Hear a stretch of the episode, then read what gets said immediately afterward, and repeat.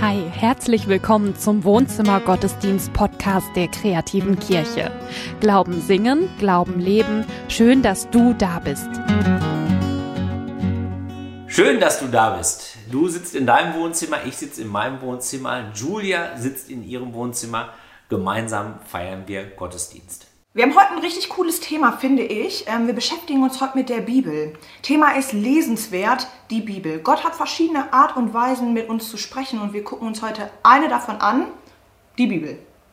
Die Bibel ist ja ein Buch, das auch nicht ganz leicht zu verstehen ist. Martin Luther sagt, das ist wie so ein Blatt von, einem, von einer Kräuterpflanze, so Basilikum oder so. Das muss man reiben und kneten, damit es überhaupt anfängt zu duften. Und der erste Schritt ist ja überhaupt sich zu überlegen, welche Bibelausgabe nehme ich überhaupt. Es gibt ja zig, zig, zig. Ich persönlich lese im Moment meistens die Basisbibel oder die neue Genfer Übersetzung. Beide wunderbar, allerdings sie haben einen Nachteil, das Alte Testament ist in beiden Fällen noch nicht ganz fertig. Und dann ist ja die zweite Frage, wenn ich eine Bibel habe, wann und wie lese ich sie überhaupt? Julia, was bist du denn für eine Bibelleserin? Eher so systematisch oder eher chaotisch? Äh, beides ein bisschen. Wenn ich so Predigten oder so vorbereiten muss, dann ähm, habe ich natürlich irgendwie verschiedene Geschichten, die ich miteinander in Verbindung bringen muss und mir dann auch zu Gemüt führen muss nochmal. Ähm, aber ich lese gerade privat den ähm, Bibelleseplan von Pastor Gunnar Engel. Ich weiß nicht, ob der was was sagt. Ähm, in 30 Tagen durch die Essentials der Bibel. Das ist sehr empfehlenswert.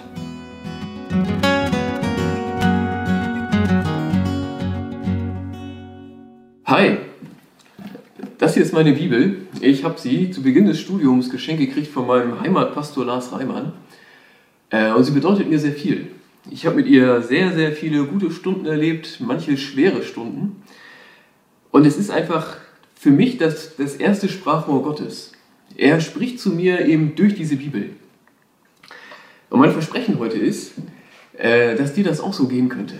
Ich glaube, wenn wir die Bibel lesen und wenn wir das ich sag mal, irgendwie auf eine vernünftige Art und Weise tun, dann spricht Gott durch uns. Und ich behaupte, am Ende der Predigt, da hast du eine Ahnung, wie das funktioniert. Ich will mit dir drei so Lieblingsfails machen, drei typische Fehler beim Bibellesen, die dafür sorgen, dass alles schief geht. Äh, dann wird Jan uns einen Text lesen aus der Bibel, aus dem Johannesevangelium, und der, von dem können wir ableiten, wie es richtig geht. Drei Dinge, die einfach so Grundlagen sind. Wenn wir die befolgen, dann sind wir einfach auf einem guten Weg. Wir fangen an mit den Fails, ja? Die Don'ts beim Bibellesen. Was solltest du auf gar keinen Fall machen? Das erste. Du solltest die Bibel nicht behandeln wie Harry Potter. Ja, nimmst sie einfach, fängst vorne an, liest, liest, liest, denkst, das wird immer besser und spannender und baut sich auf und macht Sinn. Ja, so ist es nicht. Ich sag dir, wenn du so anfängst, spätestens im dritten Buch Mose, das nennt man Buch Levitikus, ja, da wird es dich verlassen. Dann hat keiner mehr Lust. So kann man die Bibel nicht lesen. Ja, vielleicht bist du auch so ein Typ wie ich. In deiner Freizeit liest du eigentlich gar nicht so richtig. Ja? Ich gucke eher Netflix. Das ist noch schlimmer. Wenn du Netflix gewohnt bist, wenn du mit der gleichen Haltung an die Bibel gehst, das geht nicht. Ja? Das ist, kommt immer die nächste Folge, wird immer spannender. So, und wenn man keinen Bock hat, schaltet man um. Man kann die Bibel nicht einfach so wegkonsumieren, wie wir es gewohnt sind. Die Bibel, über tausende von Jahren entstanden, gibt Texte, ja, so viel Text, so viel Inhalt. Es gibt Texte, auch in der Bibel, so viel Text, weniger Inhalt. Ja? Also das ist, du merkst, was ich dir sagen will. Das ist ein, ein sehr altes, sehr krasses, unbeschreibliches Buch. Da braucht man ein bisschen Respekt, das kann man nicht handeln wie Netflix. Das ist der erste Fehler. Der zweite, ich habe immer ein Küchenmesser mitgebracht. Der zweite Fehler beim Bibellesen ist, dass ich da rangehe und wie mit so einem Messer alles wegschneide, was mir nicht gefällt. Ja, also bei der Karotte mache ich oben dieses Ding ab, was ich nicht essen möchte und so. Und bei der Bibel alles, was ich nicht mag, schneide ich weg. Das menschlich bringt uns aber wirklich nicht weiter. Das Problem ist, wenn du, wenn du mit diesem Messer an die Bibel gehst, und das kann man jetzt einfach sagen, so mag ich, mag ich nicht, kann man so pseudotheologisch auch machen, das ist irgendwie wichtig, kommt von Gott, das ist nicht wichtig, ne? das haben Menschen geschrieben, ähm, dann wirst du in der Bibel niemanden finden außer dir selber. Du wirst nur deine eigene Meinung da finden und du wirst die selber aufheiligen, nenne ich das, ja, aufheiligen dessen, was ich, was ich eh denke und sagen will. Und das ist echt nicht cool. Ähm, zwei Beispiele für dich. Äh, Wohlstandschristentum zum Beispiel. Gibt es in den USA relativ verbreitet. Ne? Da geht man davon aus, dass man sagt, okay, ich finde es gut, reich zu sein oder wohlhabend. Und ich glaube, dass Gott das auch so will. dass sozusagen mein Reichtum Ausdruck seines Segens ist. Und du kannst mit dem Messer kann man wunderbar da ankommen. Ne? Dann guckst du im Alten Testament, Abraham hat eine große Herde und Gott segnet ihn und die wird immer größer. Oder du siehst den König Salomo, total reicher Mann und ne, Gott findet ihn gut. So. Und dieses ganze Ding, dass die Jünger arm waren und Jesus gar nichts hatte, schneidest du weg. Und dann kommst du beim Wohlstandschristentum raus und wer arm ist, den hat Gott nicht lieb. Nicht cool. Ähm, muss noch ein bisschen gemeiner werden. Wir schauen mal in unsere Geschichte. Es ist nicht sehr lange her, da haben große Teile, ich sag mal gerade der evangelischen Landeskirchler gedacht, dieses ganze Nazi-Ding, das ist doch klasse. Ja? Und dann haben sie sich ihr Messer genommen und sind mit dem Messer an die Bibel gegangen. Und auf einmal war Jesus ein Arier, ne? alle Juden waren blöd und das Christentum konnte man trotzdem weiter feiern. Ist ein dramatisches Beispiel. Ich könnte auch jetzt zwei Stunden lang lustige Beispiele erzählen aus der Theologiegeschichte. Ja? Es ist immer das Gleiche. Gehst du mit dem Messer an die Bibel, findest du dort nichts. Du kannst alles, alles, alles in der Bibel finden, wenn du so da rangehst. Du findest nur dich selber. Ich muss ehrlich sagen, ich mag das, merkst du vielleicht, ich will mich jetzt nicht aufregen, ne? aber ich mag das gar nicht. Denn das ist schlechter, als die Bibel gar nicht zu lesen. Du findest niemanden außer dir selber und du heiligst deine eigene Meinung auf. Uncool. Genug. Dritter Fehler, dritter und letzter Fail. Ich habe dir einen Taschenrechner mitgebracht. Für alle, die jünger sind als ich, das ist so eine Art Handy mit nur einer App, dem Rechner. so. Und äh, du, kannst, du kannst damit auch an die Bibel rangehen. Du tust halt so, du sagst, Bibel ist Gottes Wort, schon gut. so. Und Gott hat jeden Satz diktiert. Es ist alles genauso gemeint. Es ist sozusagen die himmlische Formelsammlung fürs Leben. Und ich rechne jetzt nach und ich rechne mir für, aus jedem Satz der Bibel rechne ich mir eine Bedeutung für heute aus. Oder aus jeder Frage, die das Leben heute stellt, ja, kann ich hier auch eintippen und die Bibel gibt mir eine Antwort. Verstehst du, ich behandle die Bibel wie eine Formelsammlung, wo, wo jeder Satz gleichermaßen wahr ist, wo alles gleich wichtig ist, wo jedes, ja, wo, wo, wo, wo, wo auch nichts mehr stimmen würde, wenn irgendein Satz nicht stimmen würde. Vielleicht kennst du das, ich habe hab das mal für mich persönlich durchexerziert. Wenn man so rangeht an die Bibel, mit dem Taschenrechner und, und das ist alles zu jeder Zeit komplett auf mein Leben übertragbar und nachrechenbar und es gibt genau eine richtige Auslegung und so. Das wirkt im ersten Moment viel frommer natürlich als das hier. Wenn man ehrlich ist, sind aber der Taschenrechner und das Messer, es ist beides eigentlich die gleiche Sünde, nur mit einem anderen Vorzeichen. In beiden Fällen versuche ich mit einem Werkzeug, das der Bibel unangemessen ist, versuche ich sie in die Hand zu bekommen. Mit dem Messer und mit dem Taschenrechner versuche ich die Bibel zu beherrschen. Und das ist nicht cool. Glaub mir bitte, ich habe beides, mein Studium war in der Hinsicht ziemlich intensiv. Ich habe beides gemacht. Und ich kann dir sagen, beides führt zu grobem Schwachsinn. Amen. Nein, das wäre zu früh. Das waren die Fails, ja? Das waren die drei Don'ts. So machen wir es mit dem Bibellesen nicht, sondern wir machen das besser. Das können wir von Johannes, dem Evangelisten, lernen. Jan, bitte dich. Aus Johannes 1, Vers 1 bis 14. Am Anfang war das Wort. Das Wort war bei Gott und das Wort war Gott. Der, der das Wort ist, war am Anfang bei Gott. Durch ihn ist alles entstanden. Es gibt nichts, was ohne ihn entstanden ist. In ihm war das Leben, und dieses Leben war das Licht der Menschen. Das Licht leuchtet in der Finsternis, und die Finsternis hat es nicht auslöschen können. Nun trat ein Mensch auf, er war von Gott gesandt und hieß Johannes. Er kam als Zeuge. Sein Auftrag war es, als Zeuge auf das Licht hinzuweisen, damit durch ihn alle daran glauben. Er selbst war nicht das Licht. Sein Auftrag war es, auf das Licht hinzuweisen. Der, auf den er hinwies, war das wahre Licht, das jeden Menschen erleuchtet, das Licht, das in die Welt kommen sollte. Er war in der Welt, aber die Welt, die durch ihn geschaffen war, erkannte ihn nicht. Er kam zu seinem Volk, aber sein Volk wollte nichts von ihm wissen. All denen jedoch, die ihn aufnahmen und an seinen Namen glaubten, gab er das Recht, Gottes Kinder zu werden. Sie wurden es weder aufgrund ihrer Abstammung noch durch menschliches Wollen, noch durch den Entschluss eines Mannes. Sie sind aus Gott geboren worden. Er, der das Wort ist, wurde ein Mensch von Fleisch und Blut und lebte unter uns. Wir sahen seine Herrlichkeit, eine Herrlichkeit voller Gnade und Wahrheit, wie nur er als der einzige Sohn sie besitzt. Er, der vom Vater kommt. Danke dir. Ich behaupte, dieser Text, der hilft uns, an die Bibel auf eine gute Art ranzugehen.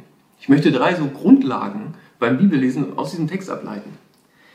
Und das erste ist, am Anfang war das Wort, das Wort war bei Gott und das Wort war Gott. Wenn Johannes, der Evangelist, hier von Wort redet, meint er nicht direkt die Bibel, sondern er meint Jesus. Da kommen wir auch gleich noch drauf. Aber ganz wichtig ist diese Hochachtung vor dem Wort. Wenn Gott spricht, dann bedeutet das was. Gott schafft die Welt durch sein Wort. Und Gott verändert menschliches Leben durch sein Wort. Und Gott spricht durch die Bibel. Er zeichnet dort seine Geschichte, er zeichnet deine Geschichte, er bringt beides zusammen und er spricht dich an. Und das ist das erste ganz Wichtige. Ich gehe an die Bibel nicht ran wie an Netflix, sondern ich gehe an die Bibel ran wie die, an die Bibel. Also ich in der Haltung, Gott redet mit mir und ich höre. Und das ist was Großartiges. Es ist ein Riesengeschenk. Und das, das ist wichtig, so ein, so ein Grundrespekt erstmal, eine Grundachtung, wow, Gott redet großartig. Das ist die erste wichtige Grundlage.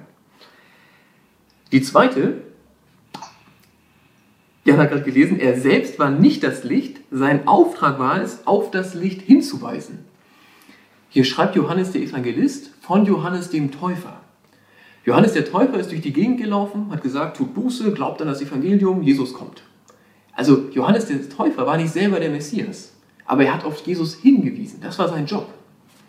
Und mit der Bibel ist das auch so. Die Bibel ist nicht Gott, aber die Bibel weist auf Gott hin. Jesus hat nichts geschrieben, sondern unendlich, also unendlich viele nicht, aber ziemlich viele Menschen haben etwas geschrieben und weisen auf Jesus hin. Das sind menschliche Zeugen. Die Bibel ist ein menschliches Zeugnis vom lebendigen Gott. Und das haben sehr viele verschiedene Menschen geschrieben, über tausende von Jahren. Man sieht auch ihre Charakter, ihre Geschichte, manchmal ihre Sprache. Das leuchtet alles durch die Bibel durch, dass es menschliches Wort ist. Und ich persönlich, ich bin, also ich bin total froh drüber. Also wenn wir jetzt sagen würden, ja, Jesus hat die Bibel geschrieben, ja, hier, take it or leave it. So. So ist viel stärker.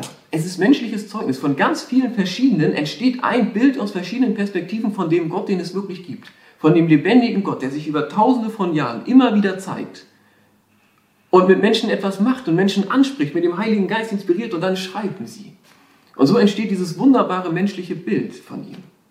Es ist großartig. Die Bibel ist ein menschliches Zeugnis von Gott. Und vielleicht denkst du jetzt, äh, Moment, Widerspruch, ne? Erst sagt er, das ist Gottes Wort, Hochachtung, jetzt sagt er, das ist menschliches Wort, verschiedene Zeugen und so weiter. Weißt du was? Das ist beides ganz wahr. Genauso wie das bei Jesus ist. Jesus ist ganz Mensch und ganz Gott. Da kannst du nicht unterscheiden. Und bei der Bibel ist das genauso. Sie ist ein ganz menschliches Wort und sie ist ganz Gottes Wort. Jesus und die Bibel haben ganz viel miteinander zu tun. Gott ist so. Gott, Gott macht sich selber klein, um für uns um für uns fassbar zu werden. Deswegen wird er Mensch. Und deswegen kommt er auch in menschliches Wort hinein. Das ist genau das gleiche Handeln Gottes, von, der, von, von seinem Wesen her. Gottes Wort in Menschenwort, das ist die Bibel. Sie ist beides ganz. Und, das ist der zweite Grundsatz, ne, die Bibel ist wie Jesus, es kommt der dritte. Jesus ist das Zentrum der Bibel. Er ist der Verstehensschlüssel und der Höhepunkt. Johannes hat gesagt, also Johannes der, Teuf, äh, der, der Evangelist, er der das Wort ist, wurde ein Mensch von Fleisch und Blut und er lebte unter uns. Was Johannes sagt ist, Jesus war das Wort, oder Jesus ist das Wort Gottes und es wurde ein Mensch. Deswegen ist in der Bibel auch nicht alles gleich wichtig, sondern das Wichtigste in der Bibel ist Jesus. Und wir verstehen alles von Jesus her. Das Alte Testament, das führt auf ihn zu, und das Neue Testament, das kommt von ihm her. Und auch wenn du zum Beispiel im AT was liest, wo du denkst, also dann, dann hilft es total zu überlegen, was hat Jesus getan? Hat, was hat er gesagt? Also, wie würde er das interpretieren? Würde er das weiterdenken? Würde er das vielleicht auch verschärfen? Es gibt es beides. Aber Jesus ist der Verstehensschlüssel, derjenige, von dem wir alles her interpretieren. Das ist ganz, ganz wichtig. Es ist nicht alles ganz wichtig, sondern das Wichtigste in der Bibel ist Jesus. Es ist alles ganz wichtig, aber es ist nicht alles gleich wichtig. Sondern Jesus ist das Zentrum, der Verstehensschlüssel, der Höhepunkt von allem. Ich habe am Anfang vollmundig behauptet, wir machen Do's and Don'ts des Bibellesens und wenn du dich daran hältst, dann wirst du erleben, wie ich es oft erlebt habe, dass Gott zu dir spricht. Ob das ein Bluff war oder ob das stimmt, das wirst du nur erfahren, wenn du dich auf den Weg machst. Ähm, das würde mich natürlich freuen. Lies die Bibel. Das tut dir gut. Ich halte das für unheimlich wichtig. Ich halte es für wichtig, diese Fehler zu vermeiden. Also die Bibel ist nicht wie Netflix. Du solltest nicht mit dem Messer rangehen, du solltest auch nicht mit dem Taschenrechner rangehen. Sondern nimm die Bibel als das, was sie ist. Als Gottes Wort. Gott spricht. Durch Menschen hindurch. Menschen haben sie geschrieben, na klar. Und Jesus ist das Zentrum und der Höhepunkt. Von ihm her verstehen wir alles. Tu das und dein Glaube wird, wird wachsen. Dein Glaube wird auch erwachsener. Es wird auch schwere Stunden geben, na klar, und Rückschläge. Aber es, ist, es gibt ganz, ganz viel Substanz. Es entsteht ein Bild dieses lebendigen Gottes, das, ähm, ja, das großartig ist. Amen. Ähm, Jan, hast du noch mehr so Bibelverse, an denen du irgendwie mehr hängen bleibst als an anderen, so, die dir jetzt vielleicht auch gerade momentan mehr in den Sinn kommen als andere? Äh, ich bleibe gerne an Bibelversen hängen, die ähm, mich im Alltag handlungs- und sprachfähig machen. Also ich liebe alle Bibelverse, die quasi für mich funktionieren, wenn ich sie an der Supermarktkasse rezitieren kann. Und wenn es da Sinn macht, ähm, das, das ist einfach so, die, die Bibel spricht in unseren Alltag hinein. Ähm, das sind die Verse, die mich am meisten berühren und die mir auch hängen bleiben. Voll schön, du hast gerade gesagt, die Bibel spricht in unseren Alltag hinein. Ähm, du sprichst ja quasi jeden Tag durch deinen Podcast ähm, in das Leben anderer Menschen hinein, wenn sie sich das anhören können. Hat sich durch diesen Podcast dein Ritual mit der Bibel oder dein Umgang mit Bibel verändert? Ja, schon. Also die Losungen sind ja im Prinzip so konstruiert, dass sie per Zufallsverfahren einen Vers aus dem Alten Testament auswählen und dann gibt es den Lehrtext, einen äh, dazu gewählten, ergänzenden oder auch erklärenden Vers aus dem Neuen Testament. Und quasi nach diesem Zufallsprinzip würde ich selbst ja nicht Bibel lesen. Also das wäre jedenfalls nicht mein erster Ansatz. Irgendwo aufschlagen und dann nur einen einzigen Vers lesen, so wie Daniel das vorhin so schnipp-schnapp äh, äh, erklärt hat. Äh, insofern hat das schon meine, meinen Bezug zur Bibel irgendwie verändert. Ich lasse mich quasi jeden Tag neu inspirieren von dem, was da steht. Und ähm, ich, ich lese natürlich jetzt nicht jeden Morgen neu, sondern setze mich einen Tag hin und lese direkt mal 30, 40 Tage weg. Ähm, aber äh, das hat schon was gemacht mit mir. Ja. Ich habe noch eine letzte Frage und zwar, wenn es einen Bibelvers geben würde, den du dir tätowieren lassen würden wolltest, wollen würdest, so, ähm, welcher wäre das? Also zunächst würde ich mir kein Tattoo äh, stechen lassen. Da, das, dem gewinne ich irgendwie nicht viel ab. Aber wenn, dann wäre das ganz gewiss Matthäus 28, 20. Also, weil ich das als Tattoo ganz witzig finde, so, äh, siehe, ich bin bei euch alle Tage äh, bis an der Weltende.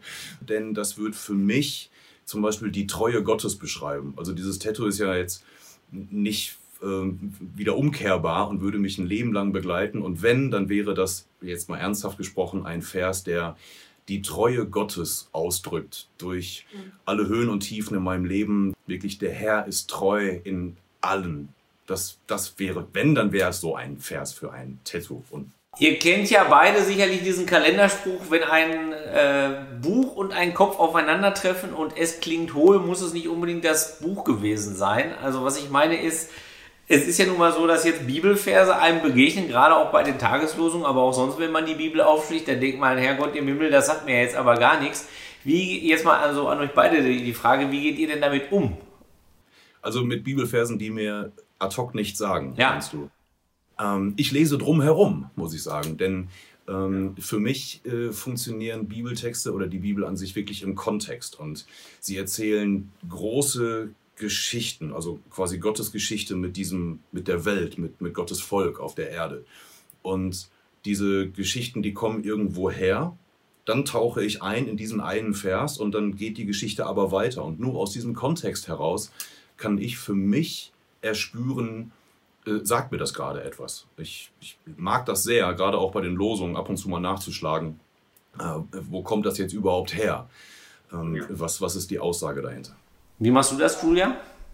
Boah, ich habe gerade überlegt, ähm, klingt jetzt vielleicht mega fromm, ne? Aber es ist halt tatsächlich so, also wenn ich Bibel lese und ich da wirklich irgendwie gerade so einen Text habe, der mir nicht so richtig viel sagt, äh, bitte ich Gott darum, dass er halt trotzdem mh, mm, mir was schenkt, was das in eine Bedeutung für mich versetzt, so, dass das irgendwie eine Relevanz bekommt. So. Und ganz oft ist es auch so, dass ich dann, das ist auch jetzt, ist es tatsächlich so, ne, dass ich dann irgendwie später mal Lieder höre oder so, die ich dann ganz oft irgendwie damit äh, verbinden kann. So. Ja, manchmal, manchmal ist das so, ja.